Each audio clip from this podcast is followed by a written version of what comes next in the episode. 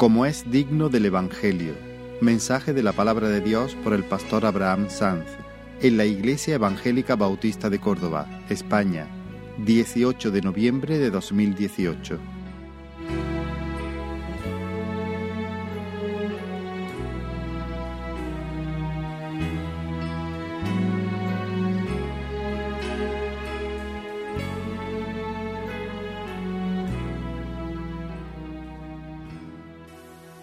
Señor, reconocemos nuestra necesidad de ti.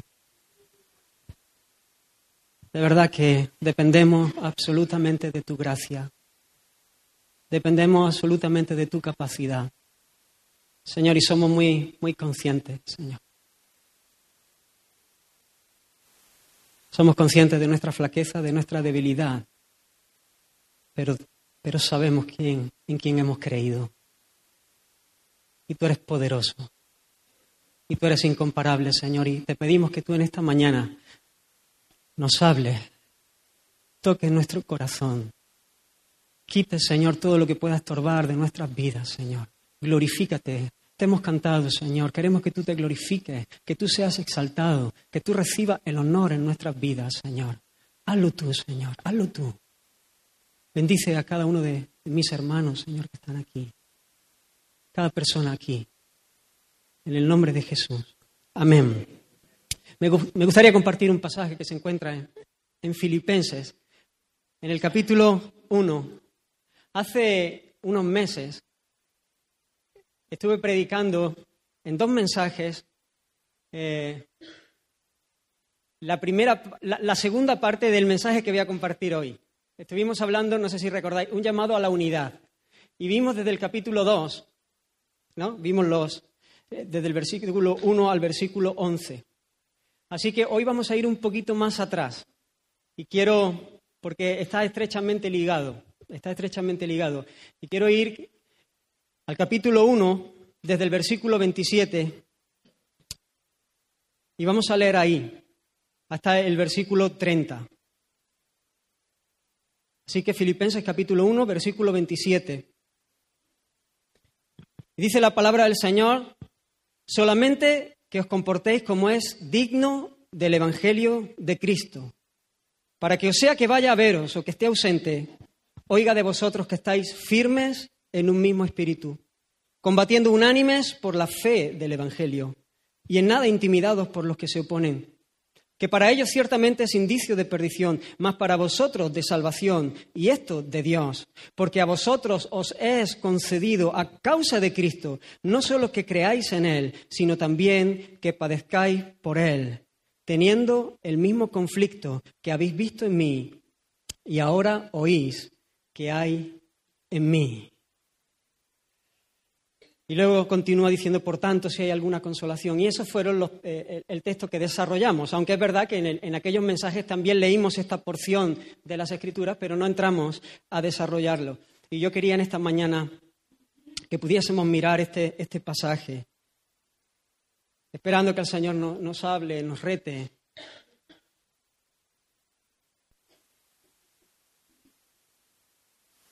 El apóstol Pablo se dirige a los filipenses con una exhortación. Él les dice,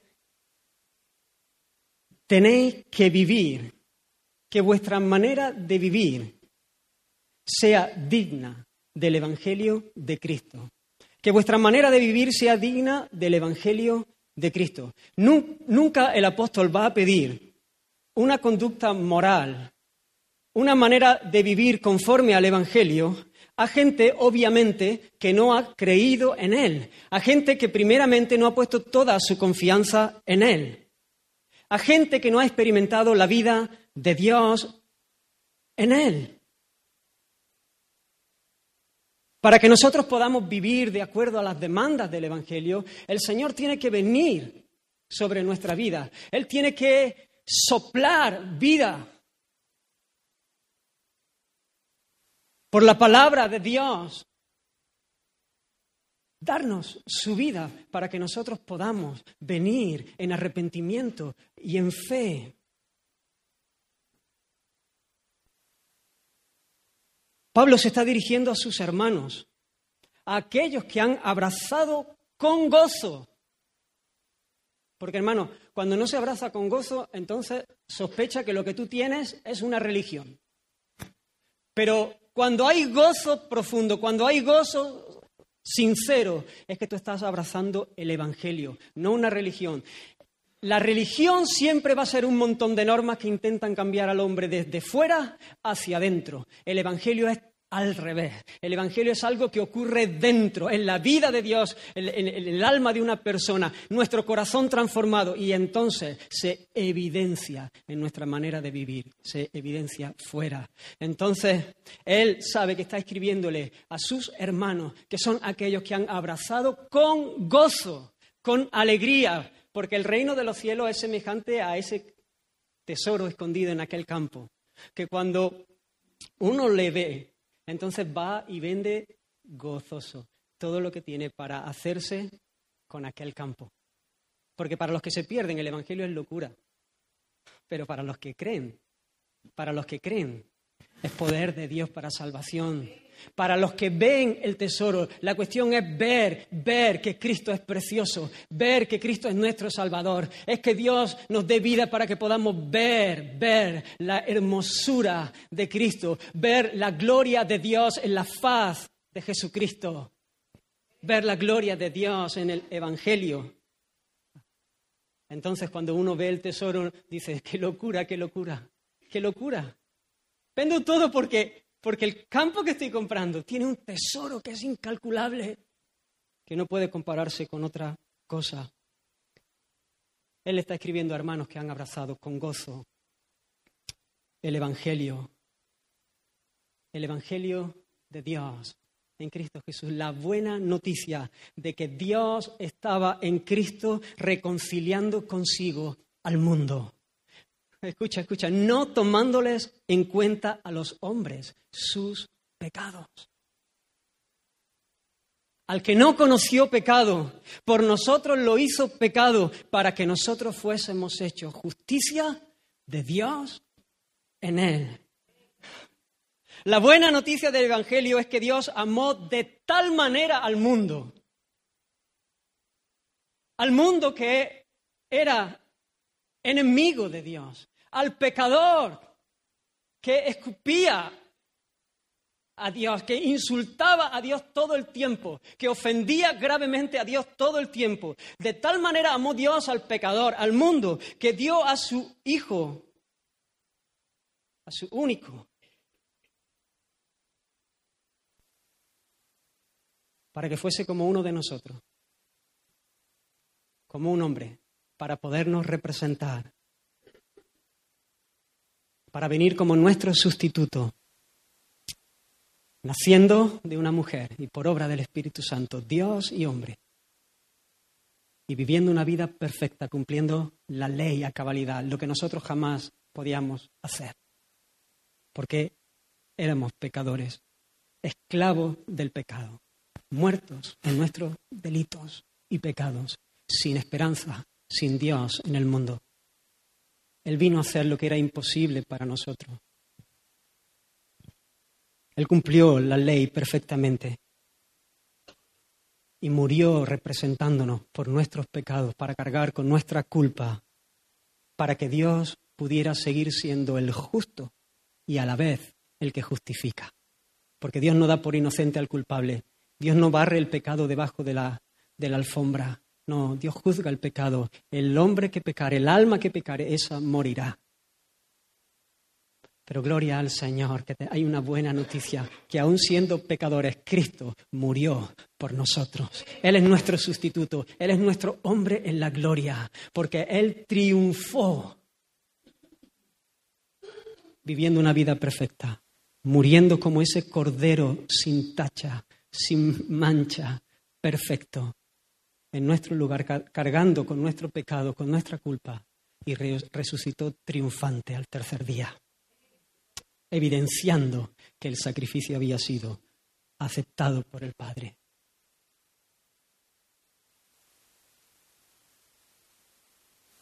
Y ahora por la palabra del Evangelio, por el anuncio del Evangelio, por lo que yo estoy haciendo ahora,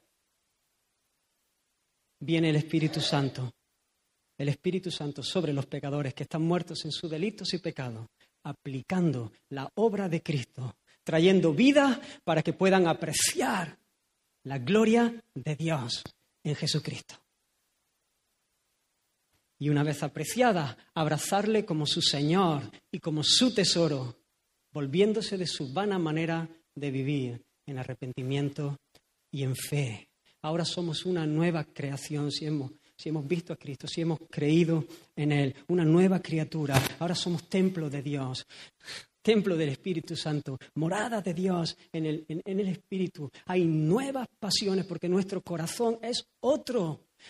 Si tú al cerdo lo lavas, luego va a volver a, tirarse al charco, porque su naturaleza tiende, tiende a, tirarse y a revolcarse en el, charco y una otra vez. Tú puedes coger al, cerdito y lavarlo y ponerle un lacito y ya hasta chalequitos de estos le hacen para que no pase frío y todo. ¿no? Pero el cerdo es un cerdo y en cuanto que vea un charco y vea un sitio asqueroso, ahí va el cerdo.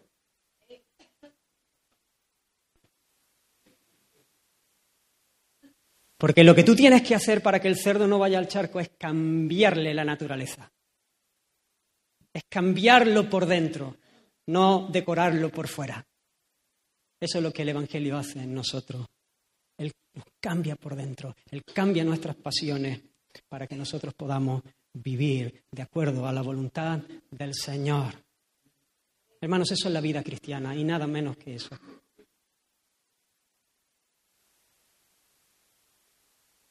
Si lo único que hemos abrazado es un montón de normas y es un estilo de vida que intentamos ahí con... no, hay, no hay una cosa más, más pesada, una loza más, más grande que la, que la religión vacía y hueca. Te aplasta, te consume, te, te, te, te arruina.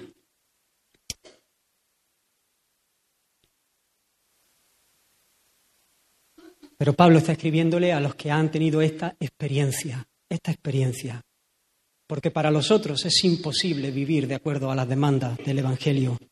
No puede pedirles que vivan como es digno del Evangelio de Cristo, a menos que hayan nacido de Dios, a menos que hayan abrazado con todas sus fuerzas, con gozo, esta palabra del Evangelio. De hecho, en el capítulo 1 él, él se está dirigiendo a los santos en Cristo Jesús, que están en Filipos, a los que tienen comunión con Él en el Evangelio, a los que el Señor alcanzó y, Él da testimonio de que fue Dios el que comenzó en ellos la buena obra. Y también dice, y estoy persuadido de que no solamente la comenzó, sino de que también la va a perfeccionar. Y es muy evidente, si tú miras el relato en Hechos 16, cómo Dios empieza a obrar ahí en Filipos. Es impresionante como, Dios, no, puede haber duda. uno no, puede decir, no, esto, esto es una obra de hombre, no, esto es, no, es, una religión más. Es muy evidente que Dios es el que empieza, es el que, el que comenzó la buena obra. ¿Recordáis? Pablo está yendo, ministrando a las iglesias, visitando las iglesias y confirmándolas en el Señor. Así que él va de un, lugar a otro y está bendiciendo, confirmando a los hermanos, cuando de repente el Espíritu Santo lo detiene. Le impide el paso, le dice, no, no, no, no, por ahí no. Y entonces en, en la noche él tiene una visión. Y en la visión él ve a un varón macedonio que le dice, pasa aquí y ayúdanos. Pasa aquí y ayúdanos.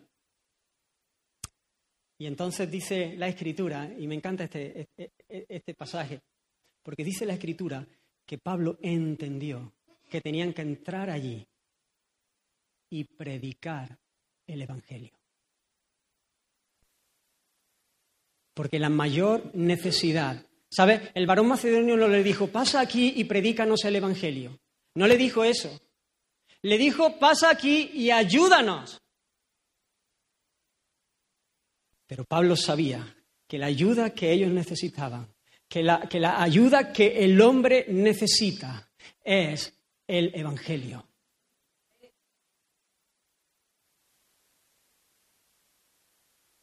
Poca ayuda le daremos a la gente si lo único que hacemos es, tener activismo es tener, eh, eh, eh, es satisfacer necesidades de aquí, es mostrarle cariño si no le compartimos el Evangelio, si no hablamos la palabra del Evangelio. Eso es un Evangelio social que nos salva, que te sacia por un momento el, hambre que, no, que, no, quieres que la gente se incomode, que, quieres que se sientan acorrucados y solamente, pero eso no es suficiente.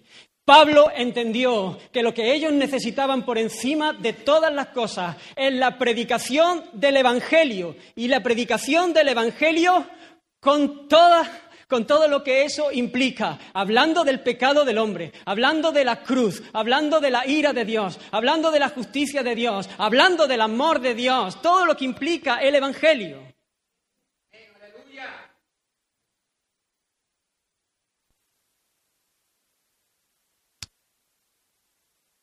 Y claro que hay que extender la mano y ayudarle, y claro que tenemos que, colaborar y, ayudar al necesitado. Por supuesto, no, estoy hablando en contra de eso, ni mucho menos. Es evidente en las escrituras. Lo que no podemos es sustituir una cosa por la otra. Porque la mayor necesidad es que conozcan el Evangelio. Así que ellos entraron en aquel lugar y, allí se encontraron aquella muchacha que, adivinaba y que daba buen dinerito a, aquellos que la, tenían, aprovechándose de, ella y de este, dice, espíritu de adivinación que, que controlaba la vida de esta muchacha. Pero el apóstol Pablo reprendió a ese espíritu y la muchacha quedó libre. Y dice que, se juntaron allí donde las mujeres hacían la, la, oración y entonces comenzaron a hablar. Y dice que el Señor que el Señor abrió el corazón de Lidia. ¿Veis? ¿Veis? El Señor lo ha detenido, el Señor le ha dado un sueño, el Señor los, ha guiado allí. Ahora el Señor viene, le abre el corazón a Lidia, es bautizada ella y su familia. Esta muchacha es liberada de este, de este espíritu de adivinación y ellos terminan por esto en la prisión. En la prisión, ellos después de que han sido azotados muchos, comienzan a orar y a adorar al Señor porque ahí es donde está su gozo y su alegría y su deleite y se saben ricos aun cuando están llenos de heridas y entre barrotes. Y entonces hay un terremoto que hace que todos queden libres. Y el carcelero quiere quitarse la vida sabiendo que todos se van a escapar. Pero Pablo lo detiene y entonces él le pregunta, ¿qué tengo que hacer para ser salvo? Y entonces él le dice, cree en el Señor Jesucristo y serás salvo tú y tu casa. Ahí tienen los primeros miembros de la iglesia en Filipos. Allí está aquella muchacha, allí está Lidia, allí está el carcelero. No sé si alguno de los presos, seguramente muchos creyeron porque no salieron ninguno, allí se fueron a buscar a Pablo y a Sila, a aquellos porque los oían en medio de la noche, en medio de la dificultad, en medio de la adversidad, les oían orar y cantar himnos al Señor.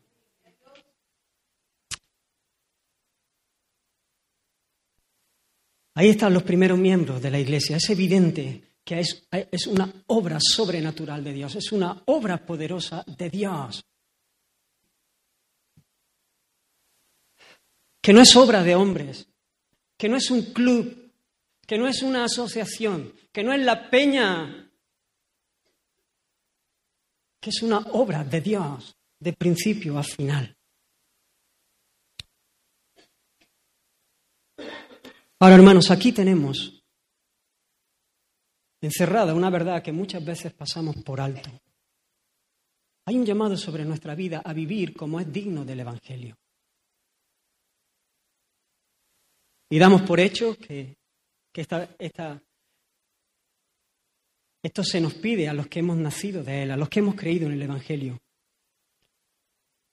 Pero hay una verdad encerrada que es muy importante, y es que e, e, el nombre del Señor, la reputación del Señor, está ligada a la manera de vivir del pueblo del Señor.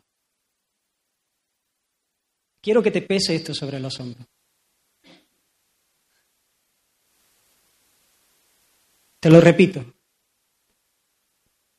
que la reputación de nuestro Dios que la gloria de Dios está ligada a nuestra manera de vivir en este mundo. Que nosotros, nuestra manera de vivir, podemos adornar la doctrina de Cristo, podemos traer gloria al Señor o podemos traer vergüenza al Evangelio.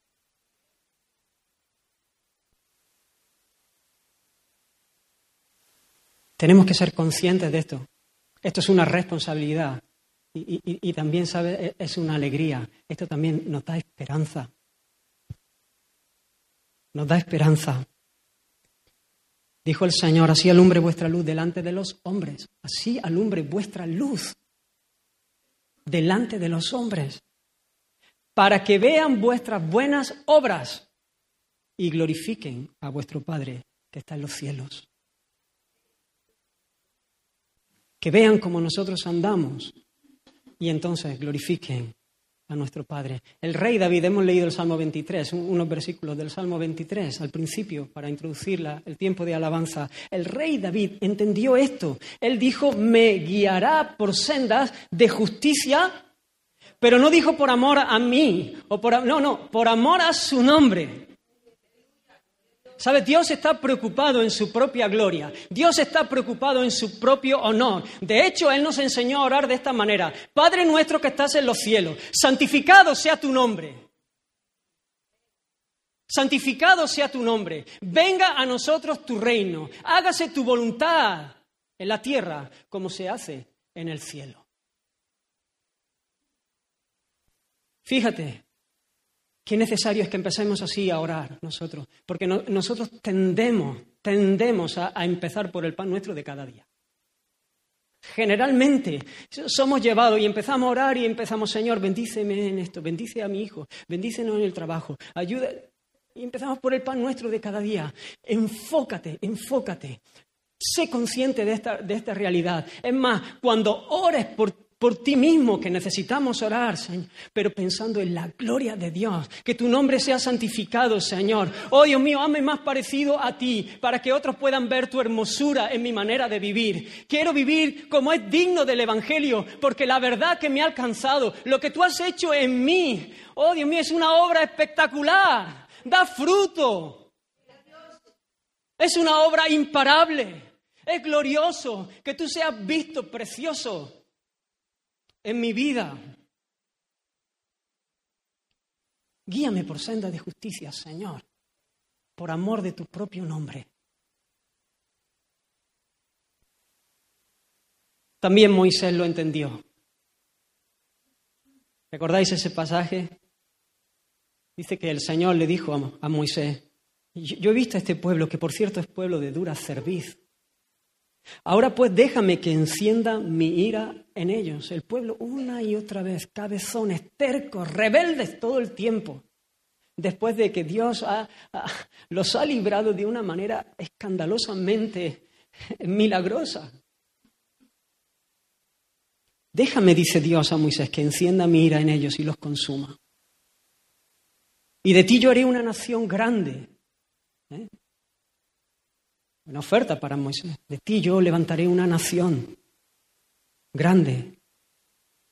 Pero entonces Moisés, que conocía el corazón del Señor, oró en presencia de Jehová su Dios y dijo, oh Jehová, ¿por qué se encenderá tu furor contra tu pueblo que tú sacaste de la tierra con gran poder y con mano fuerte?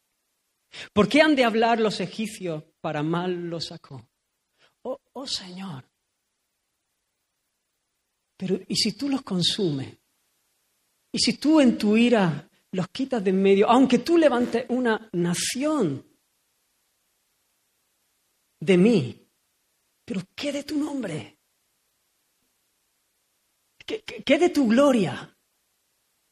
¿Qué, de tu fama? ¿Qué, van a decir los otros pueblos?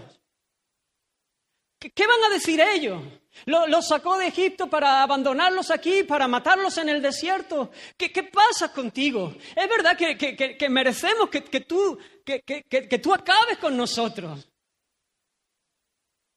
Que tú arrases. Pero, pero ¿qué, qué, qué de, de, las demás naciones? ¿Qué van, ¿Qué van a pensar? Por eso digo que, que el hecho de que haya ligado su propio honor con nuestra vida, con nuestra bendición, en un sentido es una alegría porque, porque Él va a obrar en nosotros. Pero tiene que ser una responsabilidad, tiene que ser algo que tengamos en nuestra mente presente todo el tiempo.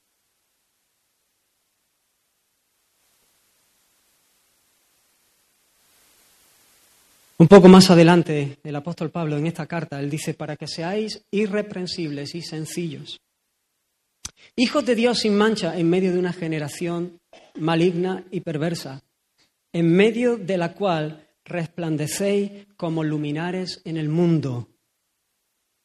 Y fijaos cómo, cómo termina aquí el versículo, porque esto es fundamental. Asidos de la palabra de vida.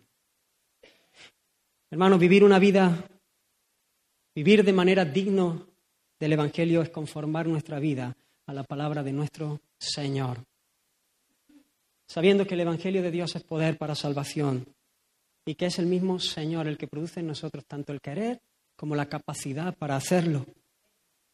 Es un llamado a vivir en integridad. Que nuestra conducta evidencie lo que ha sucedido en nosotros por la gracia de Cristo. Es un llamado a ser coherente con lo que creemos. En primer lugar, porque hemos sido alcanzados con una gracia que no podemos definir, que no podemos alcanzar a comprender. Y entonces queremos agradarle a Él. Queremos adorarle a Él con nuestra vida. Queremos, queremos su sonrisa, queremos su alegría, queremos su deleite. Queremos que Él sea exaltado, queremos que Él sea adorado. Pero además también para que otros puedan verle a Él precioso. No para que vean a la iglesia evangélica, a la iglesia bautista de, de, Córdoba y digan, oh, qué buena gente. No, no, no, no, no. Para que puedan mirar a la iglesia bautista de Córdoba y decir, qué Dios más espectacular tienen. ¡Qué Señor más glorioso!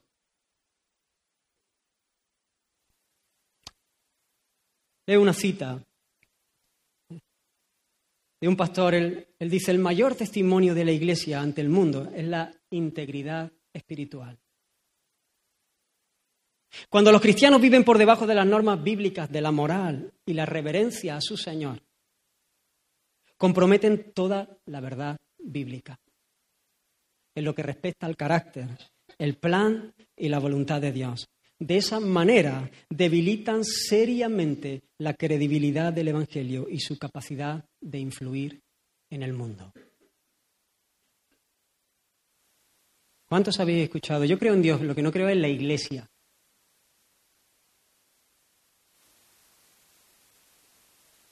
No conozco a nadie que crea en Dios y diga eso, pero creen que Dios existe aquí intelectualmente, ¿no? Santiago dice, los, demonios también creen en Dios y tiemblan.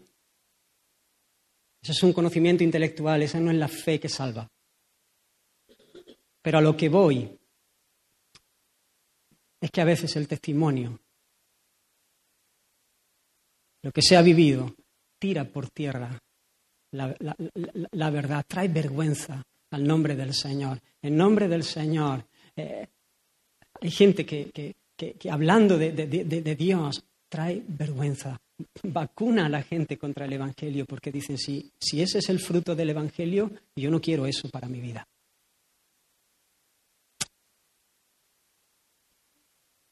Sin embargo, los mártires, ¿no? Aquellas personas que han entregado su vida, dicen que cada, que cada, cada vez que había un mártir, había un montón de gente impactada, impactada tocado por, la coherencia, por la integridad, por la fe, por la confianza. Ver morir a gente por causa de Cristo era impactante para la sociedad en aquel momento. Porque veían que había una fe auténtica, porque, porque veían, ha habido mucha gente que, que creyeron en el Señor contemplando el martirio de, hijos de Dios, de creyentes. Así que en estos versículos el apóstol Pablo nos está exhortando a comportarnos como dignos del Evangelio. enfocándonos en la batalla externa, externa, en la, presión que, recibimos desde fuera, del mundo. Estamos de este lado de la eternidad, estamos aquí en este mundo, estamos en un, en un ambiente que es hostil, es contrario, es contrario. La escritura habla del, del diablo como el príncipe de este mundo. Dice que el mundo entero está bajo el maligno. El presente siglo es contrario a la mente de Dios. Y el apóstol nos, nos llama a, enfocarnos en esta batalla externa, a, saber de esta presión, de esta, real, de, esta pelea que es real en cuanto afuera. Lo que vimos hace unos meses fue dentro.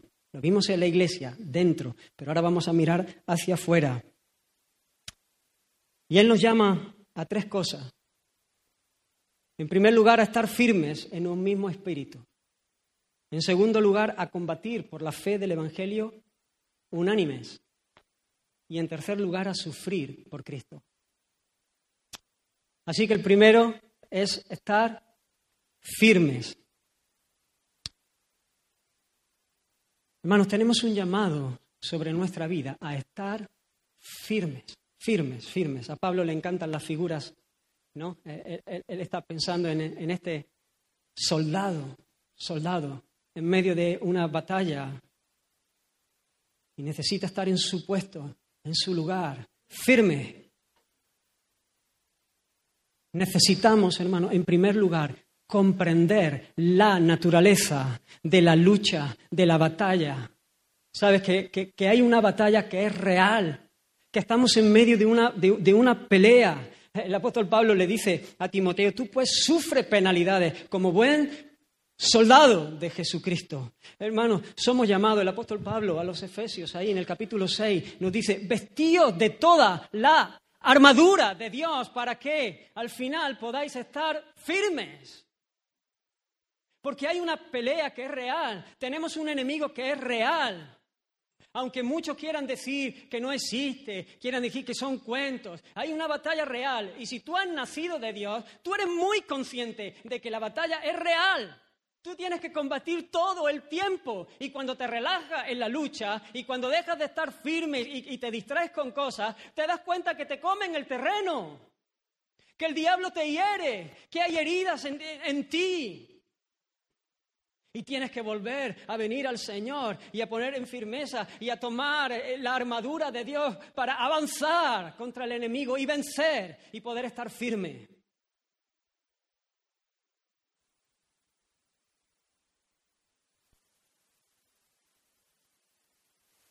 Detrás del sistema, del mundo, está el enemigo.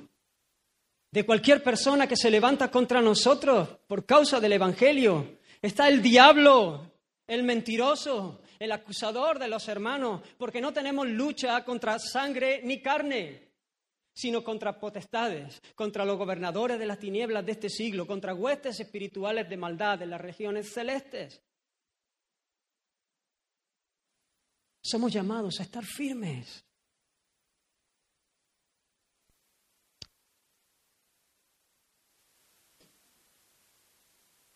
Hay una batalla, hermanos. El mundo es contrario. A veces somos tentados como iglesia a, querer que el mundo nos abrace, que, pueda, que, pueda ser atraído y recibirnos, hermanos. Mira, Jesús no encontró lugar para nacer. No hubo lugar para que naciese. Y además murió fuera de la ciudad. Y a lo mejor nosotros pensamos que la iglesia va a reinar dentro. Creo que la iglesia se confunde cuando quiere parecer atractiva a la sociedad y para esto pone en juego la verdad del Evangelio. Pone en juego el mensaje que, se nos ha dado. Y a veces somos tentados a esto, a presentarnos, a, enseñar a la sociedad lo que hacemos, lo que hacemos en el, campo social, a, decir y a mostrar, hermano, y dejamos de, de, decir lo que realmente nos distingue. Y entonces no vamos a hablar de esto porque lo, va, va les va a causar incomodidad. Y... Hermanos, el Señor Jesús no encontró un lugar donde nacer y murió fuera de la ciudad. El Señor dijo, si a mí me han perseguido, a vosotros os van a perseguir. Todo aquel que quiera vivir de una manera piadosa va a sufrir persecución. No lo dude, no lo dude. Habla la verdad del Evangelio. No, no pretendas que, que, el mundo va a abrazar a la iglesia y va a decir, ah, qué bien. No, no, no, no, no, no. Porque el Evangelio es contrario. Es contrario. El mundo entero está bajo el enemigo. No hay otra.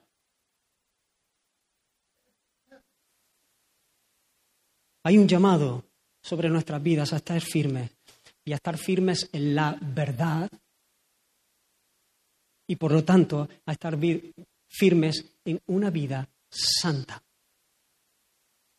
piadosa, firmes en la verdad. Y cuando estamos firmes en la verdad, esto tiene que producir una vida santa no queremos fluctuar, no queremos abrazar cualquier enseñanza por atractiva que parezca, si no se ajusta a la verdad revelada en las Escrituras. No queremos dejarnos arrastrar por los brillos de este mundo que intentan seducirnos para que apreciemos cualquier cosa como, como mejor que Cristo mismo. Tenemos que permanecer firmes, luchando hasta la sangre contra el pecado. Del pecado hay que huir. No te la juegues. No diga, bueno, y te dejes un poquito porque tú controlas. No, no, no. No, no, no te equivoques. Firme en tu lugar. No se juega con esas cosas. Con el fuego no se juega. Pablo en esta misma carta, en el capítulo 3, él habla de dos enemigos del Evangelio, de dos enemigos de la Iglesia, de dos enemigos que vienen a arruinar a herir al pueblo del Señor. En primer lugar, habla de los judaizantes y los llama perros, los llama malos obreros. ¿Sabes? Pablo no era políticamente correcto. Malos obreros, mutiladores del cuerpo, porque estos decían, está muy bien Cristo, pero no es suficiente. Ellos no cantaban la canción que nosotros hemos cantado hace un rato. Ellos decían, no es suficiente Cristo. Es necesario también que cumplamos la ley. Y entonces estaban obligando a todos a circuncidarse. Perros les dice él. Malos obreros, mutiladores del cuerpo, porque obligaban a mutilar el cuerpo, pero además mutilaban el cuerpo de Cristo, estaban, eh, estaban hiriendo, estaban trayendo vergüenza, estaban trayendo dolor al pueblo del Señor, porque Cristo es suficiente. Porque no tenemos que añadir al Evangelio absolutamente nada. Porque nosotros no podemos hacer nada, absolutamente nada, para salvarnos a nosotros mismos. No tenemos que añadir nada.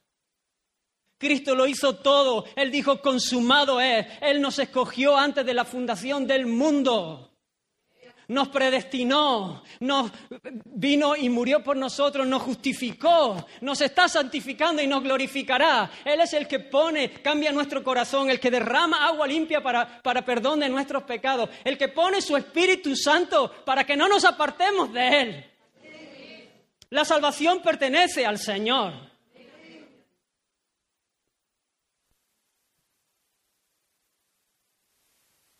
Y cuando añadimos algo, o cuando quitamos, o cuando nosotros queremos alcanzar o conseguir, robamos gloria al Señor. Vendemos un evangelio que es otro evangelio, que nos salva.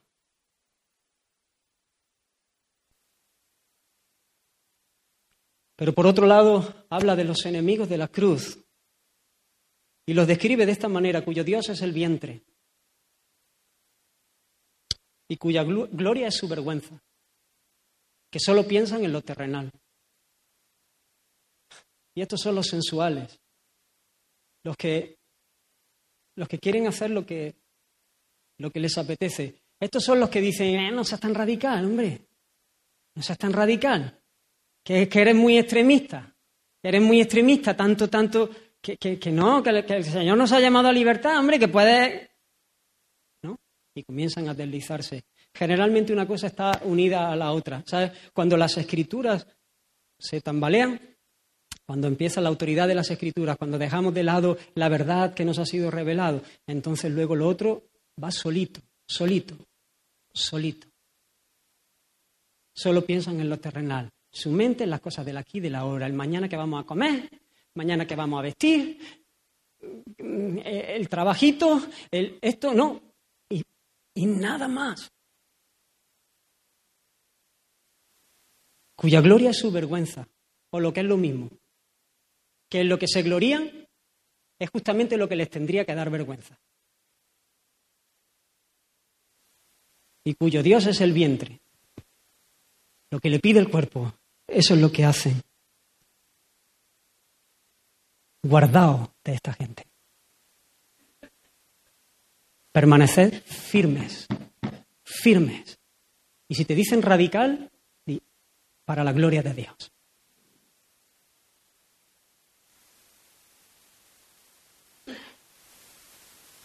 Lucha contra el pecado. ¿Sabe? Y a veces decimos, vamos a luchar por el pecado y estamos pensando en las consecuencias del pecado. Y luchamos por nosotros mismos. Te quiero dar una meta mucho más alta que esta. Es la gloria de Dios. No pienses en las consecuencias del pecado. Piensa en la sonrisa del Señor que te ha alcanzado con su gracia. Yo no quiero pecar no porque hay consecuencias, que obviamente no quiero las consecuencias del pecado. Yo no quiero pecar porque no quiero fallarle a mi Señor. Firmes. Y dice, combatiendo por la fe del Evangelio. Luchando por la fe del Evangelio. No dice luchando por mis propios sueños. No dice luchando por mis propios intereses. Luchando por la fe el Evangelio. Por un lado, proclamando la fe, proclamando la fe, hablando la palabra del Señor, hablando la verdad, como dice Pedro en su primera carta, estando siempre preparado para presentar defensa con mansedumbre y reverencia ante todo aquel que os demande razón de la esperanza que hay en vosotros. Y me gusta mucho la frase que hay justamente antes de esto, porque dice, santificad a Dios en vuestros corazones. Santificad a Dios en vuestros corazones. ¿Ves? Esto es lo que estamos hablando. Santificad a Dios en vuestros corazones. Y cuando uno vive de esta manera, reconociendo que Dios es santo, viviendo de acuerdo, viviendo como es digno del Evangelio, ¿sabe? La gente va a ver eso. Y la gente va a demandar razón de la esperanza que hay en nosotros. Y entonces nosotros vamos a tener que estar preparados siempre para responder a eso, para presentar y hablar de la esperanza que hay en nosotros. Se nos van a abrir oportunidades. No dice que combatamos unánimes por una fe. No, no. Dice por la fe del Evangelio. La fe cristiana se enseña. Aquí está hablando de, de la fe que, que, se enseña, que, que es un cuerpo de doctrinas, doctrinas, con sustancia que, que es lo que creemos. Es algo por lo que puedo combatir y que puedo defender. Hoy está de moda tomar de aquí y de allí, ¿no? Y la gente se hace una religión a su medida. Y entonces vienen aquí y dicen, uy, esto es evangélico, uy, mira, esto me gusta y me lo apropio para, vivir. Y después digo, eh, los budistas, y, se hacen un, cóctel así, ¿no? De, de, lo que les gusta y las verdades y se hacen su estilo de vida, ¿no? A mí esto me funciona. Nosotros tenemos que combatir por la fe del Evangelio la enseñanza, la doctrina, la fe que nosotros tenemos, la podemos hablar, la podemos enseñar, la podemos proclamar, la podemos defender.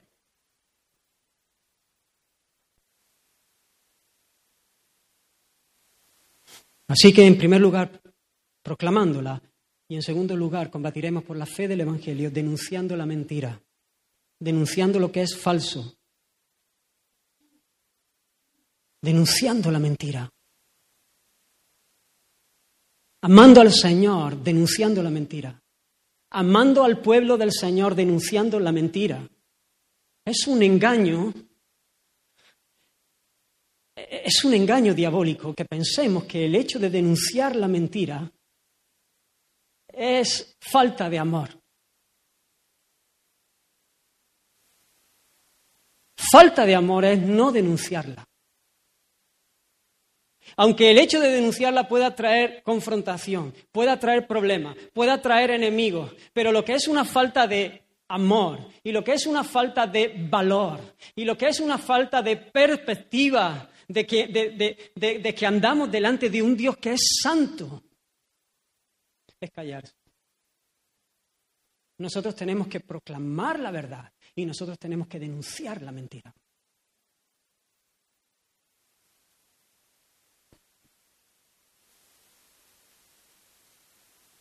Está cuestionada las escrituras, aún en medio del mundo evangélico. La autoridad de las escrituras. Se levantan doctrinas que, que traen vergüenza, que hablan de un Dios que no es el, el nuestro en el que nosotros hemos, hemos creído. Vivimos en un, en un tiempo donde, donde a veces la misma persona, persona dice amén a una cosa y amén a la contraria.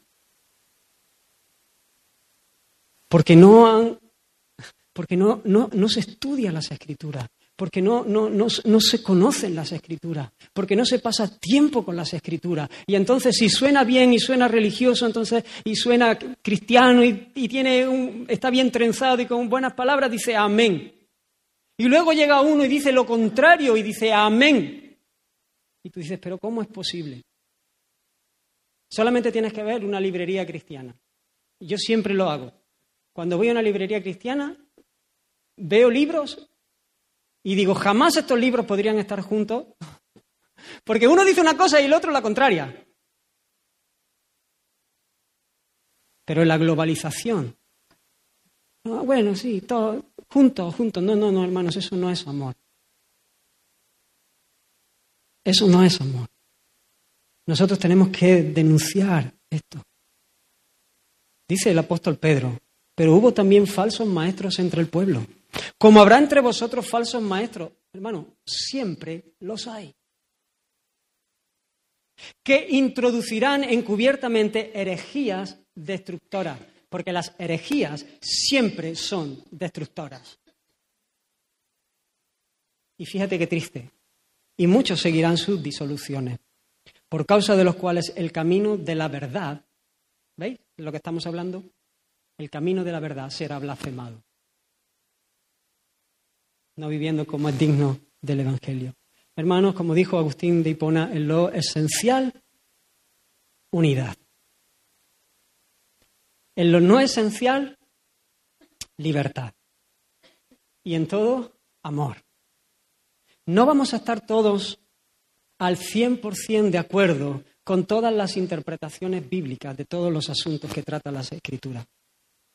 Pero en lo esencial debemos estar unidos. Hermanos, alguien que dice que Jesús no es Dios, no es mi hermano. No es mi hermano. No voy a tener un culto con él. No, porque lo importante es que estemos unidos. No, no, no. Unidad en la verdad. Unidad en el Evangelio. Unidad en Cristo.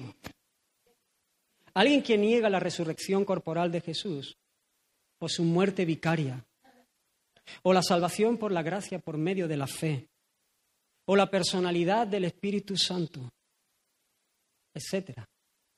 No es mi hermano.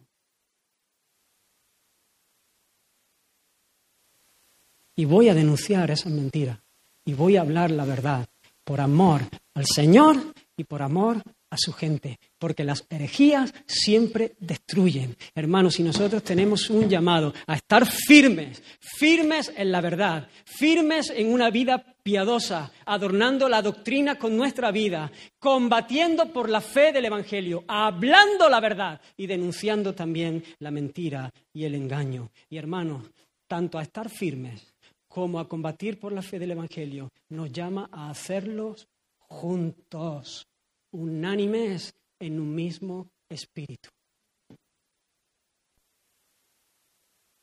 Porque no se puede pelear solos. La semana pasada el Señor nos habló y, y, cuando queremos vivir en comunidad, y cada uno somos de nuestro padre y de nuestra madre, aunque tenemos un padre que, que nos es común, y eso es la diferencia, pero entendéis lo que estoy diciendo. Hay dificultad en las relaciones.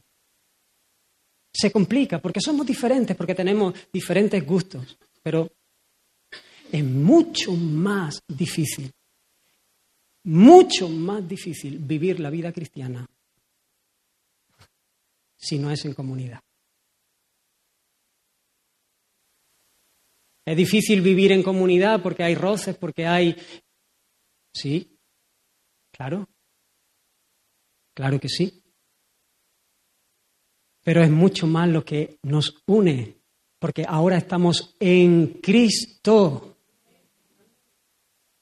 Que las diferencias que nos hacen que se provoquen esos roces para lo cual el Señor también nos ha enseñado que tenemos que hacer, crecer en humildad, venir y pedir perdón, venir y dar perdón, eh, no dejar las cosas ahí y acumular, no ir hablando por otro lado, no, no, venir adorando al Señor también con nuestra manera de conducirnos como, como hermanos.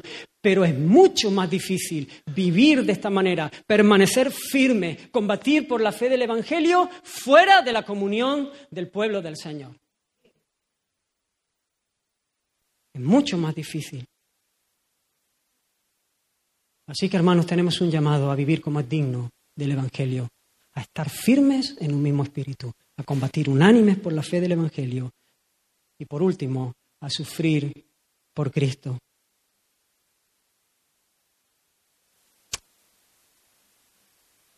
Hemos dicho que estamos en, medio de una batalla y en la batalla hay dolor y en la batalla hay heridas. Sabemos ya el final. Y eso nos llena de, esperanza, de gozo, de consuelo. Pero,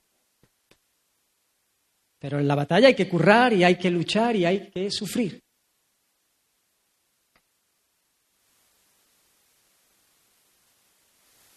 Como decía antes, si al Señor le persiguieron, también a vosotros. Pero fíjate cómo dice, porque, porque me encanta cómo, cómo habla el apóstol a los filipenses y, qué verdad hay aquí tan llena de consuelo para nuestras vidas. Porque él dice que nos es concedido, el versículo 29, porque a vosotros os es concedido a causa de Cristo, no solo que creáis en Él, sino también que padezcáis por Él. La palabra es charis, Gracia, ese concedido. Gracia. Es una gracia de Dios sobre nuestra vida. Fijaos, está diciendo, no solamente se os ha concedido la gracia de que creáis en Él, por gracia sois salvos por medio de la fe, y esto no de vosotros, pues es un regalo de Dios. No por obras para que nadie se gloríe. Nadie puede levantar la barbilla en la presencia del Señor. Nadie puede jactarse porque es gracia. Lo hemos visto como empezó, como empezó en, Filipos. Es el Señor obrando, imparable. No es el hombre. Ahí no hay nadie que pueda jactarse. Ahí no hay nadie que pueda decir, mira, mira la que he liado en Filipos. No, es Dios metiendo su brazo poderoso. Hay gracia del Señor. Pero fijaos que, que continúa diciendo, no solamente que creáis, sino también que padezcáis. Es una honra poder sufrir por causa del Evangelio.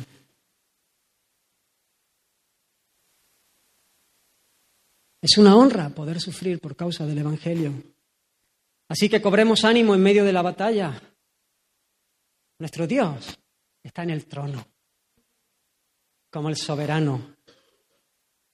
Y a los que aman a Dios todas las cosas le ayudan a bien.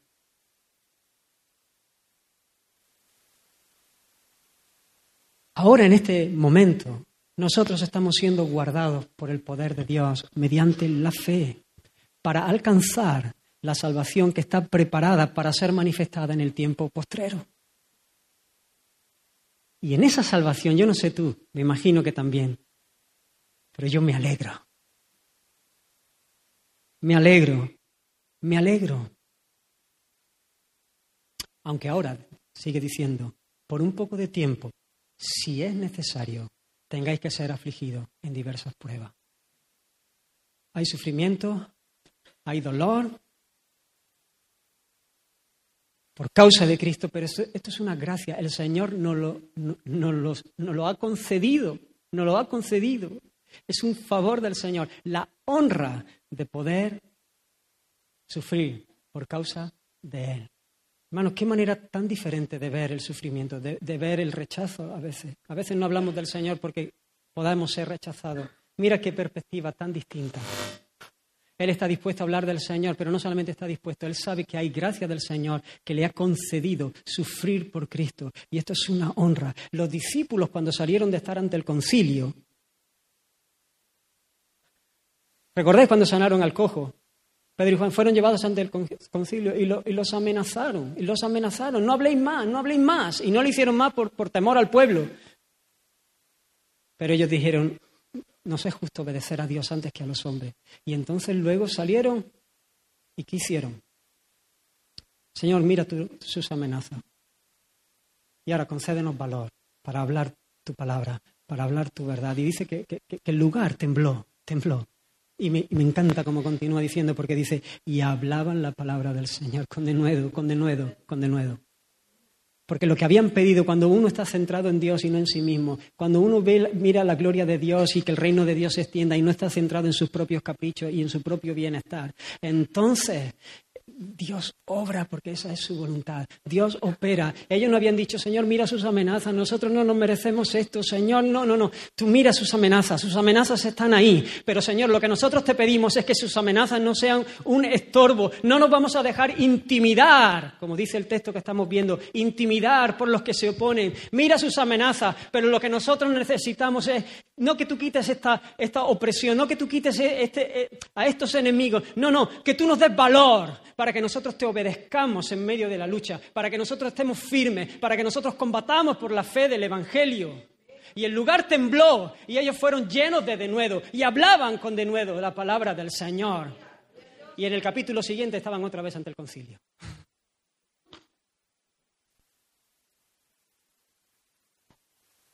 Capítulo 5 de Hechos, otra vez ante el concilio.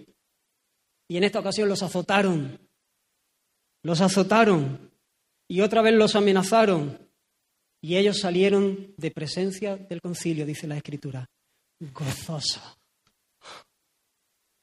Ah. El Señor está con ellos. Es la obra del Señor. Eh, ese es el Evangelio.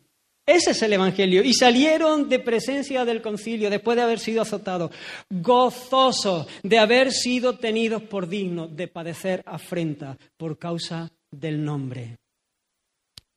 Los volvieron a amenazar, los azotaron, ellos salieron gozosos y, y sigue diciendo, y todos los días, en el templo y por las casas, no cesaban de enseñar y predicar a Jesucristo.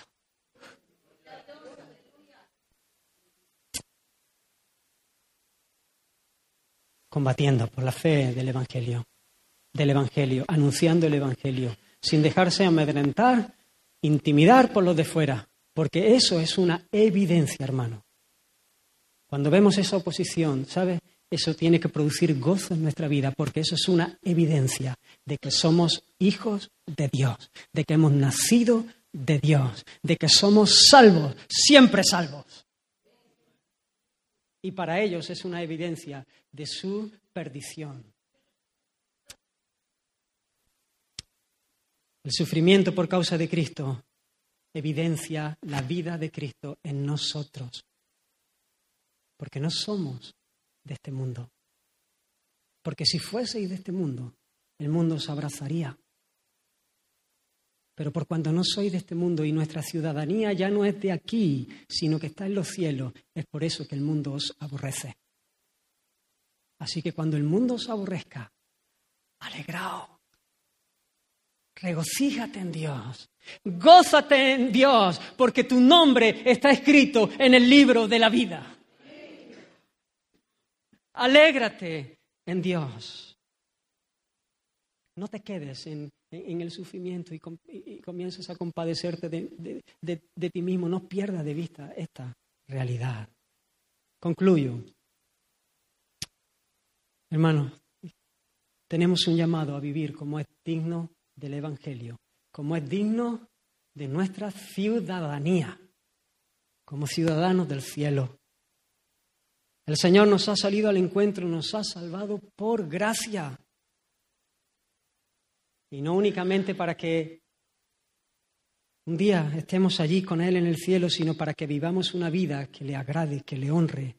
Ya no como esclavos del pecado, sino libres para querer y libres para poder hacer su voluntad. No somos perfectos, pero vamos camino a ello. Y lo seremos cuando despertemos a su imagen, a su semejanza, cuando le veamos cara a cara. Y ante un espectáculo así, de amor y de gracia, y sabiendo que la fama del nombre del Señor está ligado a nuestra manera de vivir, a nuestra bendición, por su gracia en la cual nos esforzamos, por la obra del Espíritu Santo en nosotros, queremos vivir como es digno del Evangelio. Permaneciendo firmes en medio de la batalla que es real, que es real.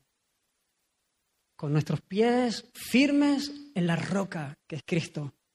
Combatiendo juntos, como una familia, como un pueblo, combatiendo juntos por la fe del Evangelio, sabiendo que tenemos un mismo Señor, que le debemos una misma lealtad, sabiendo que tenemos un mismo propósito en Cristo, anunciando la verdad y denunciando la mentira, el engaño que viene a arruinar la vida de las personas, sin dejarnos intimidar por los que se oponen,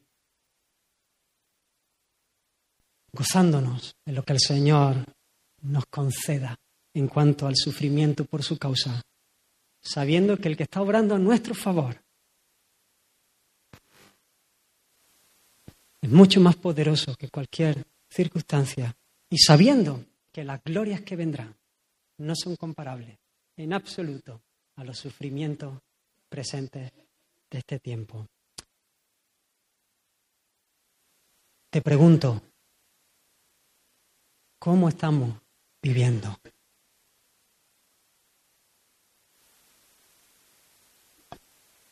las personas que viven cerca de ti, ¿qué piensan del Señor?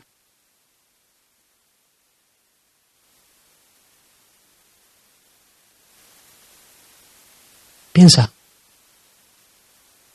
La gente que te ve afrontar el día a día, problemas, circunstancias, momentos de felicidad, de alegría, de buenas noticias, momentos de dificultad, tus conversaciones, tu carácter, tu alegría, tu queja, el mensaje que compartes. ¿Qué piensan de Cristo la gente que, camina cerca, que está cerca tuya? ¿Qué pensarán del Señor? ¿Cómo estamos viviendo en cuanto a todas estas cosas? ¿Cómo, cómo estamos viviendo en cuanto a la, a la iglesia? al saber que es una lucha que no podemos luchar solos. Y Dios en su gracia nos ha concedido esto. En su soberanía Él ha querido que coincidamos aquí en este puntito del mundo, en este momento de la historia, con un propósito y nos necesitamos unos a otros. Es gracia del Señor. Gracia, es favor. Medio de gracia que el Señor nos ha dado para cumplir el propósito de nuestra salvación. De nosotros no necesitamos para combatir, para luchar, para estar firmes. ¿Cómo estamos en cuanto a estas cosas? ¿Somos conscientes en el día a día que el, nombre del Señor está en juego? ¿Que la fama del Señor, que la gloria del Señor está en juego?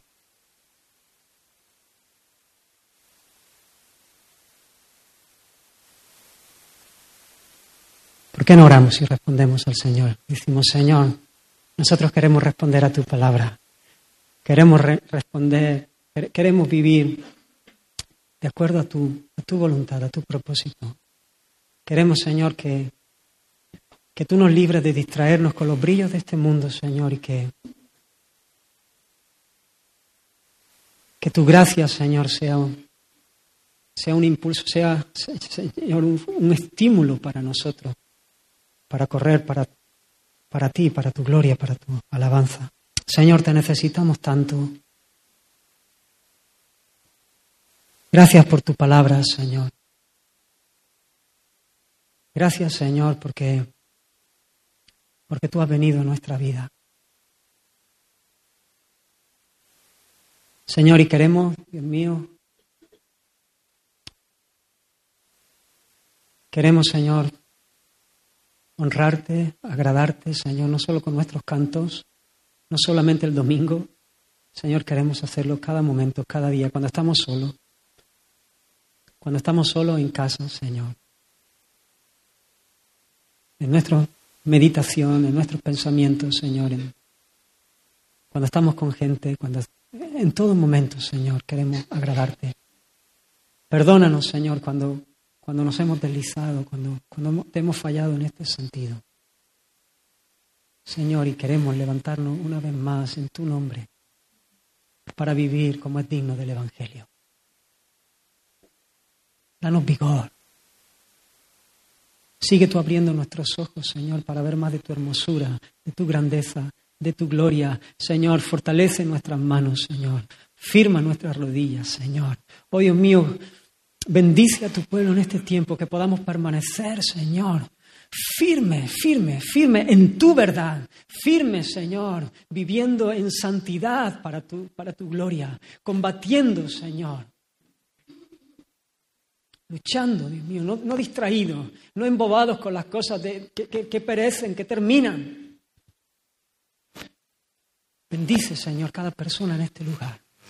Sigue tú atrayéndonos a ti mismo. Sigue tú transformándonos, Señor, a tu imagen. Reprende toda obra del enemigo.